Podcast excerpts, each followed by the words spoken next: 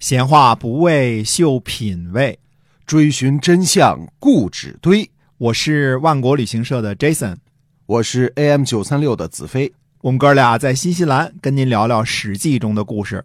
各位听友，大家好，欢迎收听《史记》中的故事。我们的节目呢是由新西兰万国旅行社的 Jason 为您讲的。我们现在呢正处于新西兰的夏天啊，现在马上到十一月份了。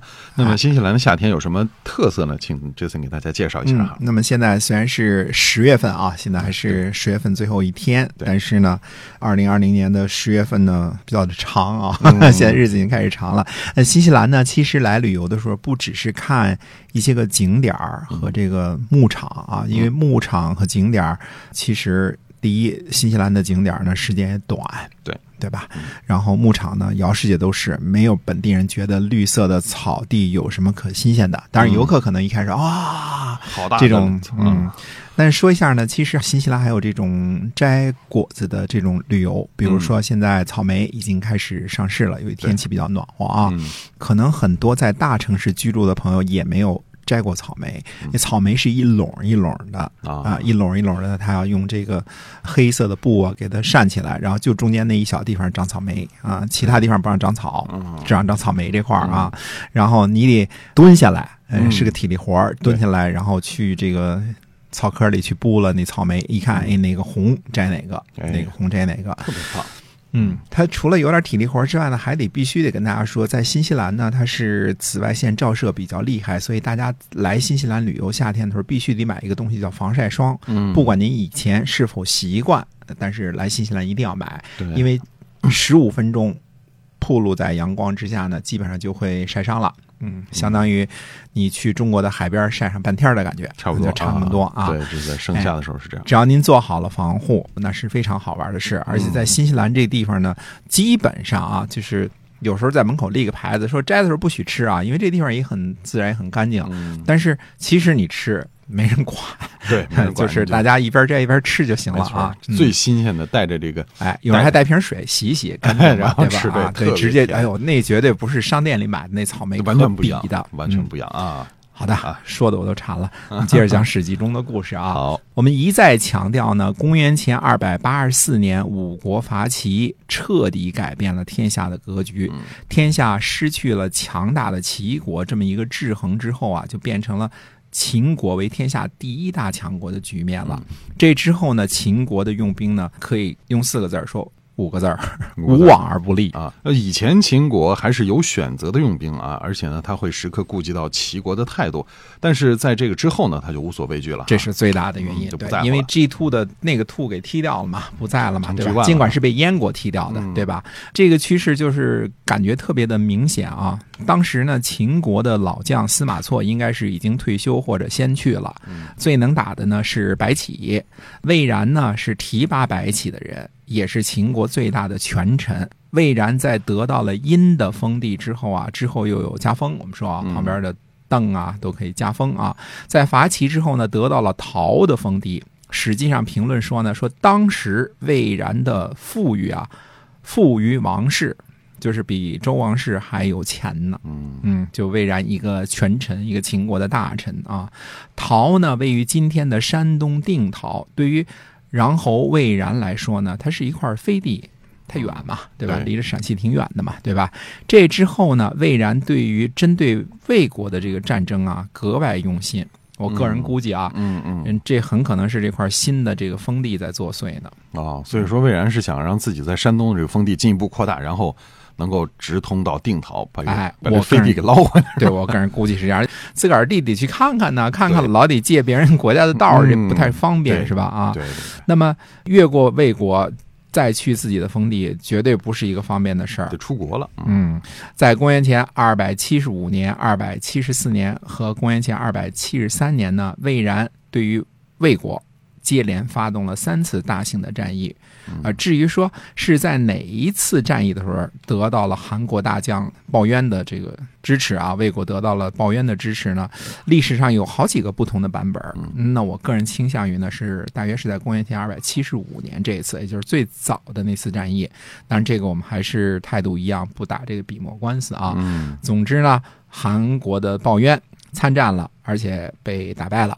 那么就是这次战役它的结果怎么样？别说这次，三次都是秦国取胜哦啊。按照《史记》的记载呢，公元前二百七十五年，穰侯为相国，带兵攻打魏国，打跑了王卯，进入了北宅，围困了大梁，大约是魏国战死四万人。嗯嗯，北宅呢就是翟阳，在今天的郑州西北，这距离大梁呢就很近了。哦，大梁很近，那魏国怎么办呀？魏国呢派出了大臣虚谷前去会见魏然。嗯，大家需要记住这个人啊，虚谷，必须的虚啊，谷就是甲这个谷，商贾因为这位魏国的重臣啊，与另外一个魏国大臣之间的事情呢，大大的改变了历史进程。这个后边我们还会讲啊。虚谷是个很重要的人物，魏国的权臣，大家要记住这个人。那么这次呢，虚谷来游说魏然。那他说什么呢？他说：“我听魏国年长的大臣说啊，昔日魏惠王伐赵，拔取邯郸，但是赵国呢不肯割地，最后呢，邯郸又重回了赵国的怀抱。齐国人呢攻击燕国，杀了子之，攻破燕国的都城。燕国呢不割地，而燕国得以保全。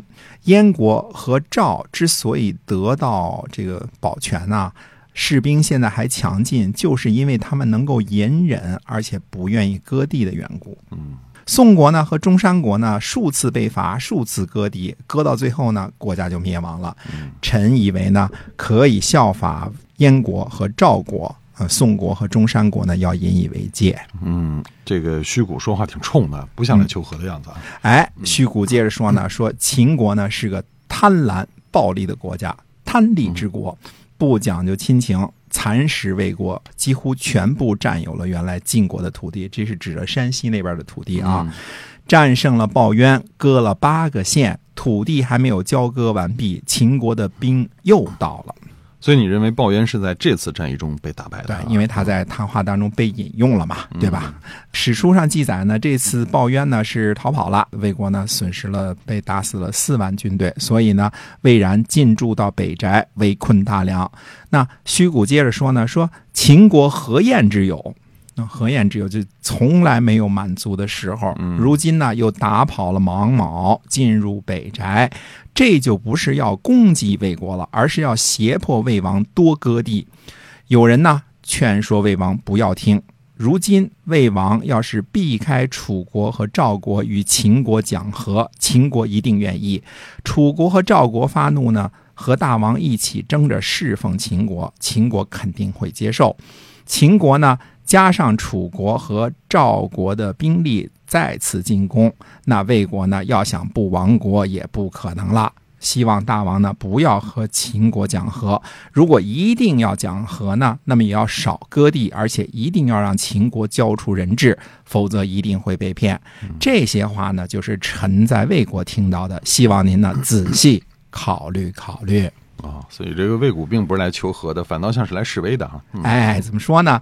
这时候兵临城下了，已经很危险了。与其乞求呢，不如摆事实、讲道理。嗯这个气势上不能软了。嗯嗯，这个就是求和去，也得照着理儿说，对吧？嗯对，呃，要说虚谷这一点呢，做的非常到位啊。要知道，在这个公元前二百七十五年的时候啊，魏然当政时期啊，秦国还没有生出要灭亡天下所有诸侯、统一中国的这个心思呢，他没这个心思呢。